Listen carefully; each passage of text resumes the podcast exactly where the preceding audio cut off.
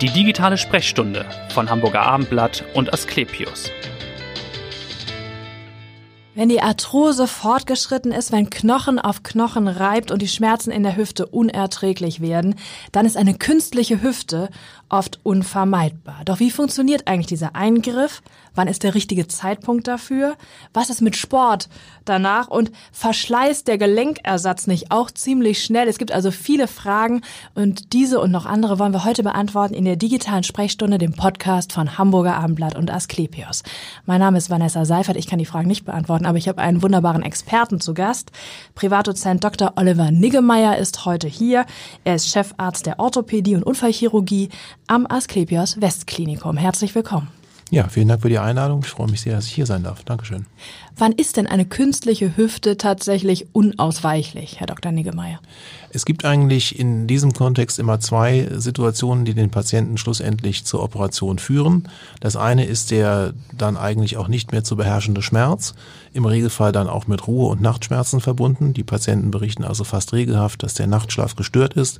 Wenn man das einige Zeit erlebt hat, ist man meistens in einer Situation, dass man das Ganze nicht mehr so gut aushalten mag und dann entscheiden sich viele Patienten für die Operation.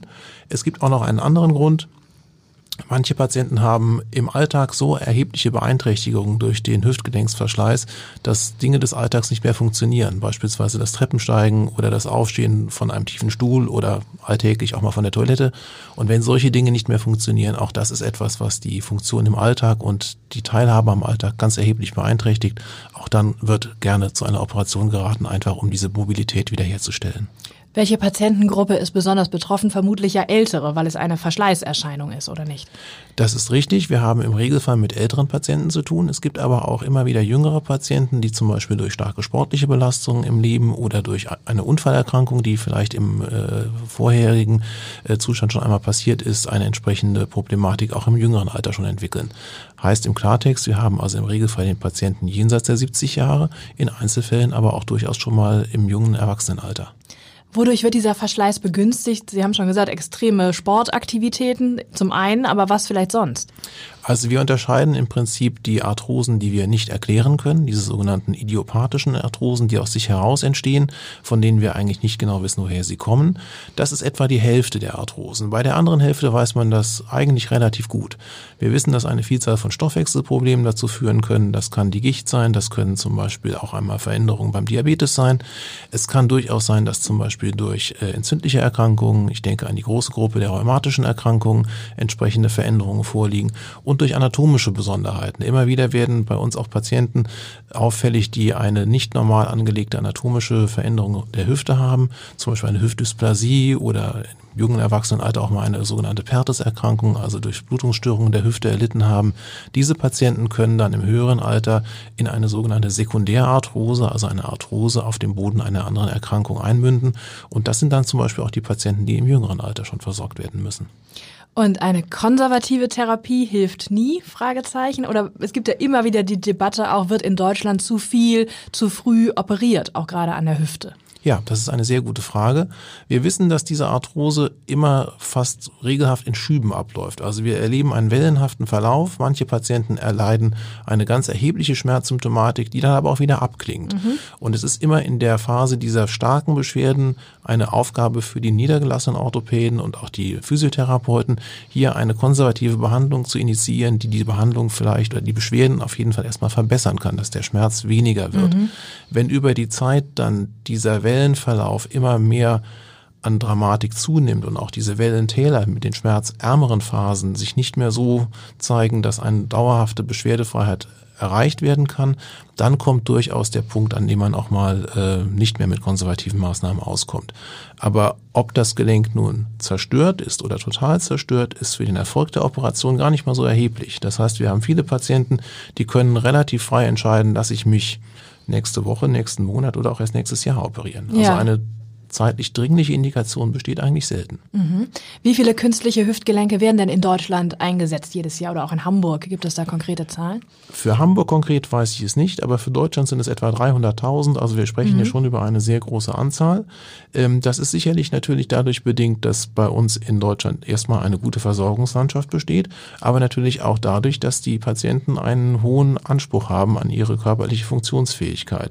Noch vielleicht vor 20 Jahren war ein Patient jenseits der 70 Jahre ganz anders unterwegs, als das heute der mhm. Fall ist. Also das aktive Leben im Alter hat stark zugenommen und die Patienten verlangen auch berechtigterweise nach einer hohen Mobilität und Teilhabe im Alltag. Genau, und da kann eben die Operation helfen. Wir wollen vielleicht mal sprechen, wie dieser Eingriff, der ja auch nicht ganz einfach ist, wie der eigentlich abläuft. Also wie machen Sie zum Beispiel diese Art Planungsskizze oder worauf kommt es da eigentlich an? Also zunächst mal muss man sich natürlich erstmal über die Arthrose im Röntgenbild ein, ein Bild verschaffen. Das erfolgt regelhaft mit einer Röntgenaufnahme, die wir, wie wir das nennen, kalibrieren. Das heißt, wir geben ein Objekt auf die Röntgenaufnahme mit drauf, dessen Größe wir kennen. Und anhand dieser Kalibriereinheit können wir danach mit einer Computersoftware die Operation sozusagen am Computer schon einmal vorherplanen. Mhm. Das heißt, wir wissen schon vor der Operation relativ genau, wie viel muss das Bein vielleicht verlängert, verkürzt werden, weil sich manchmal durch diesen Verschleißprozess der Hüften die Beinlänge etwas verändern kann. Mhm. Und wir wissen auch sehr genau, wie groß diese Komponenten sein müssen, die wir einsetzen möchten. Das gibt uns in der Operation eine gute Möglichkeit, diese relevanten Größen auch nochmal am äh, Patienten selbst dann nachzumessen, entsprechend zu gucken, dass wir die Beinlänge genau ausgleichen und mhm. treffen. Also das ist sozusagen die Vorarbeit, die schon am Vortag der Operation passiert und am folgenden Tag dann im Operationssaal umgesetzt wird. Ja, und wie lang dauert der Eingriff dann? Das geht etwa eine Stunde, je nachdem, wie intensiv man vielleicht noch Korrekturen am, am Gelenk vornehmen muss. Mhm. Wenn wir eine Arthrose haben, die aufgrund anatomischer Veränderungen stattfindet, ist es manchmal etwas aufwendiger. Wenn es eine in Anführungszeichen reine Altersarthrose ohne anatomische Besonderheiten ist, ist auch manchmal der Operationseingriff etwas schneller als nach einer Stunde vorbei.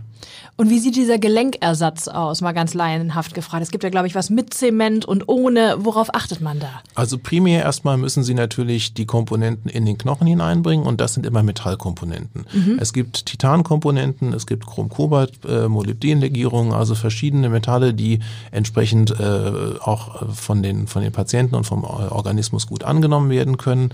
Und ähm, die Frage, ob wir jetzt mit oder ohne Zement arbeiten, orientiert sich im Wesentlichen an der Knochenqualität. Mhm. Es hat sich eigentlich bundesweit mittlerweile fast komplett durchgesetzt, dass das Implantat im Beckenknochen, also diese sogenannte Pfanne, eine halbrunde Metallschale, ohne Knochenzement eingepresst wird.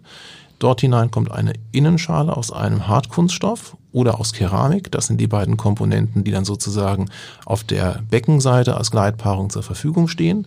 Und in den Oberschenkelknochen bringt man einen Kraftträger aus Metall ein, einen sogenannten Prothesenstiel. Dieser Prothesenstiel ist entweder ohne Knochenzement im Knochen verpresst oder er ist mit Knochenzement sozusagen im Knochen einzementiert oder festgeklebt. Mhm. Und dort kommt dann sozusagen die Frage nach der Knochenqualität ins Spiel. Ist das ein Knochen, der schon etwas älter, vielleicht osteoporotischer ist, ja. speziell bei älteren Patientinnen, die ja mit der Osteoporose etwas mehr zu tun haben, dann ist manchmal diese Knochenzementierung eine gute Hilfe, um den Patienten sofort voll belasten lassen zu können. Bei den zementfreien Prothesen wird häufig zunächst eine Teilbelastung vorgegeben, was dann auch manchmal koordinativ ein bisschen schwieriger ist, sodass auch das mal ein Grund sein mag, vielleicht ohne eine ähm, Knochenzementierung den Patienten nicht laufen zu lassen, sondern eher zur Zementierung mhm. zu raten. Das heißt, die Knochenqualität ist ein Faktor. Was ist mit so X-Bein, O-Bein, laienhaft gefragt? Spielt das eine Rolle? Ist, macht es das schwieriger? Das ist eher so das, was rund um das Gelenk herum passiert. Das X-Bein sehen wir ja häufig eher dann am Knie. Mhm. Das kann aber durchaus auch in der Hüfte seinen Ursprung haben. Das heißt, wenn das Hüftgelenk nicht mehr normal bewegt wird und in eine sogenannte Adduktionposition oder eine Adduktionsstellung kommt, das heißt, das Bein wird stark an den Körper herangeführt, um den Schmerz zu vermeiden, dann kann das sein, dass man das sozusagen im Kniegelenk kompensiert und ein X-Bein daraus mhm. wird. Und das ist dann etwas, wo man natürlich an der Hüfte erstmal diese Fehlstellung korrigieren muss, denn sonst wird das Kniegelenk sich danach nicht erholen. Und welche Risiken birgt dieser Eingriff? Also es ist zwar nur eine Stunde, aber ja doch sehr komplex, wenn man das hört. In der Tat, es ist komplex und wir wissen auch, dass natürlich jedes operative Verfahren seine Risiken hat. Einmal die allgemeinen Operations- und Narkoserisiken, mhm.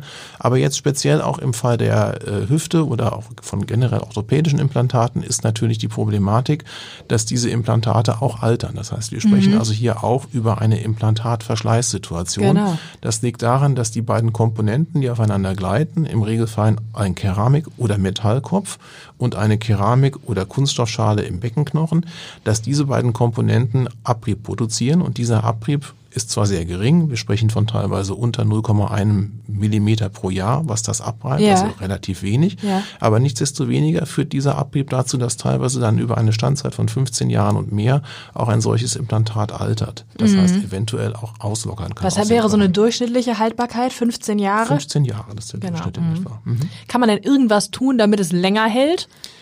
Ähm, wir wissen, dass die Implantate umso länger halten, je älter die Patienten sind und mhm. speziell auch bei älteren Damen hält es etwas länger. Wir wissen auch warum.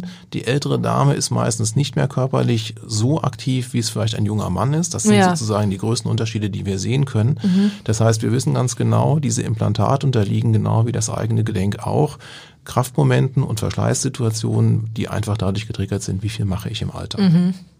Vielleicht ganz pragmatisch nochmal, was kostet so eine Operation, so ein Eingriff? Das wird ja mittlerweile eigentlich von den Krankenkassen als äh, Regelpauschale übernommen mit diesem sogenannten DRG-System, also einer, einer festen Abrechnungspauschale gibt es dafür einen Festbetrag, der ja. auch für jeden Patienten übernommen wird. Der liegt bei etwa 7.500 Euro. Das ist im Prinzip von äh, Krankenhaus betreten und guten Tag sagen bis Entlassbrief in die Hand bekommen und zur Reha gehen, mhm. das komplette Paket inklusive stationärem Aufenthalt, OP, Narkose, Krankengymnastik, ja. Schwesternbetreuung, äh, alles was dazugehört. All inclusive sozusagen. ja. Äh, wie bereitet man sich denn als Patient richtig auf diese OP vor? Ich habe gelesen, dass einige Kliniken auch mit so einer Art Vorreha arbeiten. Ist das sinnvoll? Das ist richtig. Wir haben hier im Hamburger Raum im Asklepios Klinikum St. Georg das Modell dieser Prähabilitation, mhm. also sozusagen eine Rehabilitation vor der Operation. Ähm, und damit haben wir eigentlich gute Erfolge erzielen können. Das heißt, wir wissen, wenn man zumindest von der Koordination ja schon mal das Gehen an Gehstöcken geübt hat, wenn man ja. den Muskelapparat rund um das zu operierende Gelenk schon einmal ein bisschen auf die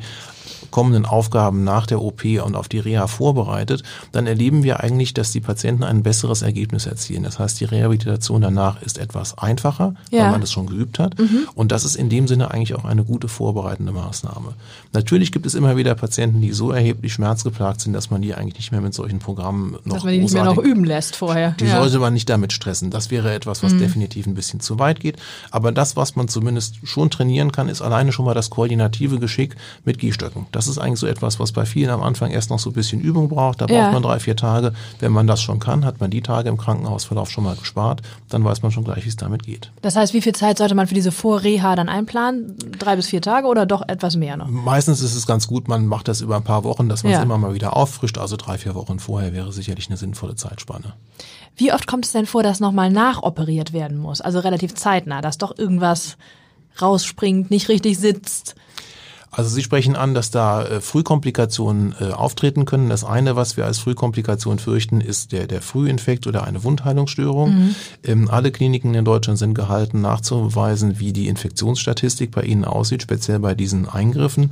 Wir am Rest Westklinikum haben für den Eingriff Hüftendoprothese ähm, beim nationalen äh, äh, Infektboard in, in Deutschland einen äh, entsprechenden Beitrag geleistet und melden jedes Jahr unsere Infektionen an der Hüfte, sodass ich Ihnen sehr genau sagen kann, wir liegen da bei etwa einem Prozent. Das ja. ist auch das, was sozusagen bundesweit als Standard gilt und akzeptiert wird. Das wäre ein Grund, dass man eventuell frühzeitig noch einmal operieren muss. Mhm. Die andere Sache, was Sie auch sagten, auskugeln, ausrenken, dass das ja. Gelenk nicht richtig äh, quasi äh, geführt wird und äh, durch eine Fehlbewegung mal auskugeln kann, das kommt extrem selten vor, mhm. vielleicht einmal in 100 Fällen. Also es ist ja. zum Glück sehr selten. Also rechnen Sie mal mit zwei bis vielleicht drei Nachoperationen in 100 Fällen, die frühzeitig passieren. Das ist wenig, das stimmt. Gucken wir vielleicht nochmal auf die Reha danach. Die ist ja absolut essentiell. Wie lange sollte man da Zeit nehmen und wie früh muss man das auch planen, sich um so einen Reha-Platz zu kümmern? Es ist sinnvoll, sich da sehr frühzeitig darum zu kümmern, denn die meisten äh, Patienten sind nur für etwa eine Woche im Krankenhaus. Das mhm. heißt, der Aufenthalt bei uns in der Klinik ist so kurz, dass wenn wenn wir dann erst beginnen, eine Reha zu organisieren, meistens nur noch wenige Plätze verfügbar sind oder sogar Wartezeiten entstehen. Mhm. Wer also einen speziellen Wunschplatz in der Reha hat, ambulant oder stationär, ja. das ist ganz egal, das geht beides, der sollte sich am besten schon in dem Moment darum kümmern, wenn er sich um den Operationstermin kümmert. Wir bieten es in der Sprechstunde bei uns auch so ja. an. Wenn Sie sich bei uns für die OP anmelden, wird am gleichen Tag die Operation und die Reha geplant, damit man sozusagen da gleich einen festen Ablauf vorhat. Ja, und die Reha, wie lange wird die dann dauern äh, in der Nachsorge? Im Regelfall sind es drei Wochen, ambulant oder stationär. Wenn Sie am Ende dieser drei Wochen noch nicht so weit sind, dass die Entlassung nach Hause sicher und gut funktionieren wird, dann kann man eventuell noch eine vierte Woche anhängen. Das wird von den Kostenträgern auch im Regelfall, wenn man das medizinisch begründen kann, gestattet und auch von den Kosten her übernommen. Und bis man dann aber auch danach zu Hause wieder so weit ist, dass man wieder so richtig gut im so Alltag funktioniert, kann, ja. da geht es durchaus nochmal zwei, drei Monate. Also sei es nur ja. das Treppensteigen oder auch mal wieder freihändig vielleicht was wie ein Tablett tragen und so ähnliches, wo man also auch koordinativ ein bisschen was können muss. Da muss man ein bisschen mehr Zeit geben. Man muss also schon ein bisschen Geduld mitbringen bei der ganzen Sache auch ja. und sich wahrscheinlich nicht selbst unter Stress setzen dann auch. Definitiv. Also wir haben viele Patienten, die kommen zu uns, haben vielleicht Vorerfahrungen mit anderen Operationen, nehmen wir mal sowas wie einen Blinddarm, mhm. dann lässt man sich operieren, legt sich hin, wartet eine Woche, dann ist es verheilt. Bei uns ist die Wartezeit eigentlich in dem Moment vorbei, wo die OP vorbei ist. Das heißt, wir wollen sie danach wieder auf die Füße bringen, also ja. schon am ersten Tag nach der Operation. Und das bedeutet für sie, dass sie sich relativ schnell auch wieder mit einer frischen Wunde irgendwie aus dem Bett herausarbeiten müssen, mhm. was zu Anfang schon ein bisschen anstrengend ist. Und ja. damit kriegen sie auch dann durchaus von uns gerne etwas Hilfe mit ein paar Schmerzmedikamenten Patienten, aber dass sie dann auf jeden Fall auch zügig aus dem Bett kommen und das ist erstmal wirklich anstrengend. Ja. Dann eine Frage vielleicht schon ein bisschen perspektivisch. Was ist dann mit Sport danach? Kann ich dann noch joggen? Kann ich noch Skifahren? Sie sagten ja eben, viele wollen eben noch auch im höheren Alter sehr aktiv sein. Da kommt wieder ins Spiel, was wir eben schon besprochen haben. Definitiv ist es nicht günstig, Sportarten auszuüben, die mit sehr hohen Stressmomenten verbunden sind. Mhm. Also alle Dinge, die mit Sprung- und Stauchungsbelastungen verbunden sind, stressen das Gelenk natürlich immens. Nun gilt aber allgemein schon auch, wer vorher einen Sport ausgeübt hat und den kann, der ist ja in dieser Übung auch trainiert. Und der ja. wird jetzt vielleicht nicht unbedingt, wenn er wieder einsteigt, gleich mit einer Maximalbelastung starten. Das heißt, unser Ziel ist im Moment eigentlich, wir wollen zurückkehren zu den Sportarten, die Patienten vorher konnten. Also wenn sie vorher ich sag mal, begeistert Rad gefahren sind, dann ja. sollen sie danach auch wieder Fahrrad fahren. Mhm. Wenn sie vorher Tennis gespielt haben, dann sollten sie auch das wieder anstreben. Ja wie dann hinterher die Hüfte damit vielleicht klarkommt und ob das dann vielleicht statt 15 Jahren Standzeit für das Implantat nur 13 Jahre bedeutet, das ist dann die Entscheidung eines jeden Einzelnen. Mhm. Das muss man entsprechend aufklären, aufklären und, und ja. besprechen. Aber natürlich ist die Lebensgestaltung etwas, da wollen wir jetzt durch ein neues Implantat nicht so eingreifen, dass man plötzlich nur noch ich sag mal, häkeln und stricken darf. Das soll es nicht sein. das soll es nicht sein. Vielleicht können wir vom, von der Hüfte nochmal aufs Knie schauen. Wir haben das ja eben mhm. auch schon mal kurz gestreift. Kniearthrose ist ja auch ein großes Thema. Wann ist das operationswürdig oder hilft da oft schon eine Gewichtsreduktion? Ist ja oft ein Faktor da. Also wir wissen schon, dass die ähm, Fettgewebsschichten, die man am Bauch trägt äh, und die speziell dort ja auch sind, weil sie äh, natürlich dann eine gewisse Funktion haben, ähm, die haben vor allen Dingen einen kleinen bösen Nebenaspekt.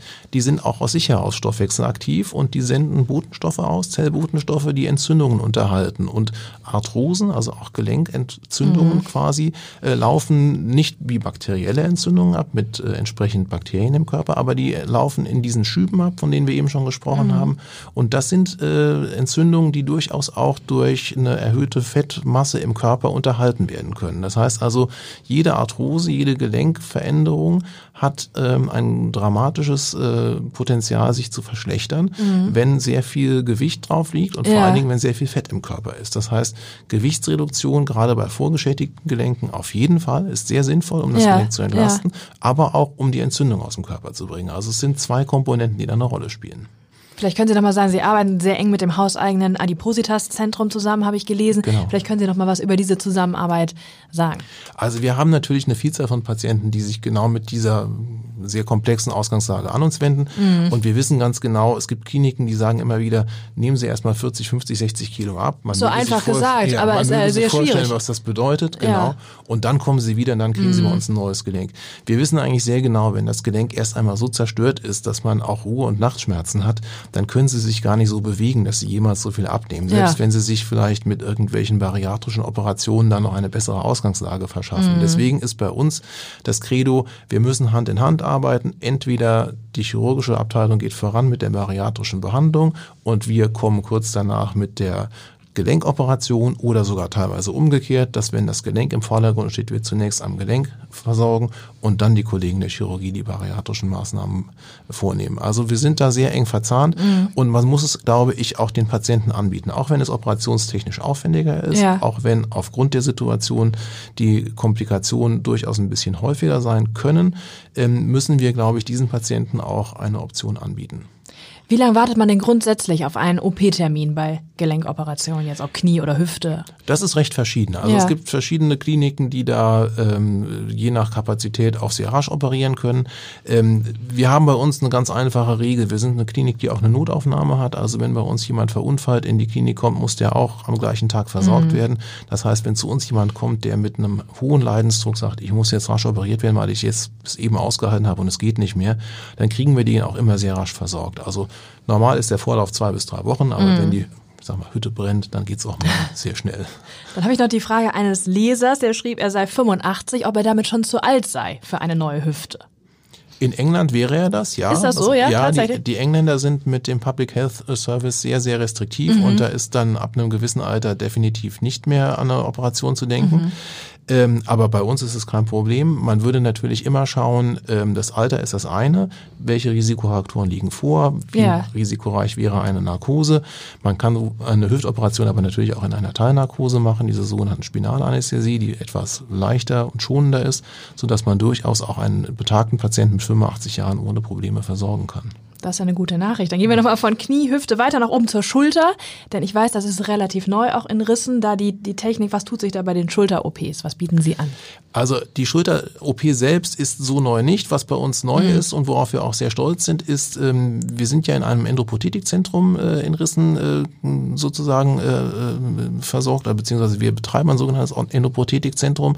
Und Endoprothetikzentrum bedeutet, dass man einmal im Jahr eine Begehung hat von externen Auditoren, also von Fach äh, Leuten, die einen von extern quasi begehen und also schauen. eine Art Jury eine Jury oder ja. so eine Art, ja, äh, früher hätte man vielleicht gesagt, eine Klassenarbeit. Da so, wird mal geguckt, was man denn so alles äh, gemacht hat, wie man ja. die Hausaufgaben erledigt hat und äh, es wird geschaut, sind alle Prozesse so, wie es sein soll, ist die Patientensicherheit gewährleistet, haben wir für jede Ausgangssituation das richtige Implantat da. Und dieses Verfahren ist etwa jetzt zehn Jahre alt, hat sich in Deutschland in einigen Pilotkliniken, es sind etwa 20 gewesen, für Knie und Hüfte etabliert und äh, das Klinikum Rissen war in Hamburg das erste, was da mit mhm. dabei war in 2013 und wir sind jetzt neu dabei als sogenannte Pilotklinik für die Schulterendoprothese. Das heißt also, okay. Schultern werden bei uns schon sehr regelhaft operiert. Ja. Aber wir sind jetzt quasi eine von den 20 Kliniken bundesweit, die äh, entsprechend ihre Erfahrungen sammeln und einbringen können, um hinterher auch für die Schulter ein solches Endoprothesenzertifikat erteilen zu können. Das hat uns sehr stolz gemacht, ja. weil es ja wie gesagt auch nicht sehr viele Kliniken sind und wir haben da im Prinzip äh, von, ich sag mal, der kleinen Prothese, die lediglich einen, einen Oberflächenersatz gibt, das heißt nur den Oberarm überkront, bis hin zu der Prothese, die quasi die Gelenkanatomie umkehrt, die sogenannte inverse Prothese, wo Kopf und Gelenkpfanne mhm. vertauscht werden. Das klingt jetzt erstmal so ganz verrückt, aber es ist ein gängiges Prinzip. Also ja. von, von dieser kleinsten bis zur sehr großen Lösung, die auch zum Beispiel nach Brüchen und, und äh, Zerstörung des Oberarmkopfes in Frage kommt, haben wir da alle Möglichkeiten der Versorgung. Alles im Portfolio. Wie viel muss man denn operieren? Wie viele Schultern, um so ein äh, Pilotklinik zu werden? Also da ist die Zahl, weil generell wenig versorgt wird, im Moment bei 30 im Jahr. Das mhm. sollte man, sollte man bringen.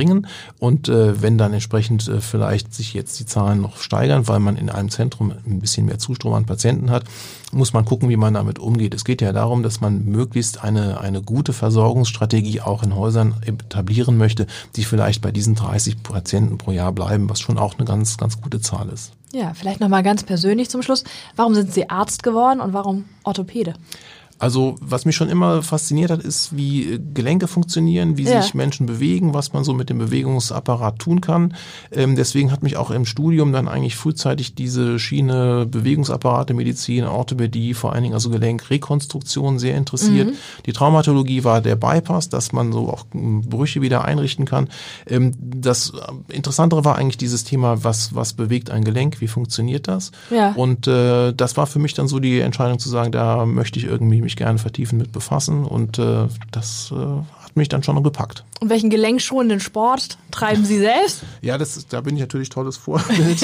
ich bin, bin äh, leidenschaftlicher Fahrradfahrer, ja. mache das sehr gerne, äh, bin also einmal im Jahr auch mit einer Gruppe von, von Bekannten und Kollegen unterwegs äh, und wir fahren dann mal in die Alpen, mal in die Pyrenäen, fahren also Bergpässe, also durchaus auch ein bisschen anstrengender, ja. aber gelenkschonend. Also Gelen lungenbelastend und gelenkschonend. Verstehe. Und in Hamburg, was sagen Sie zur Fahrradstadt Hamburg? Fahren Sie dann auch zur Arbeit mit ähm, dem Rad? Das bietet sich für mich nicht so an, weil es halt eben auch so ist, ich fange morgens um sieben Uhr schon an, speziell jetzt in der dunkleren mhm. Jahreszeit ist das natürlich nicht so verlockend.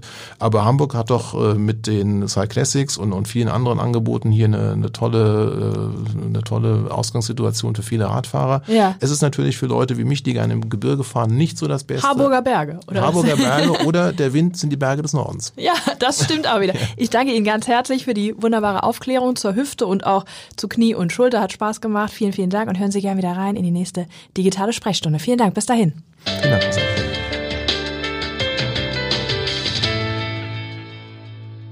Weitere Podcasts vom Hamburger Abendblatt finden Sie auf abendblatt.de slash podcast.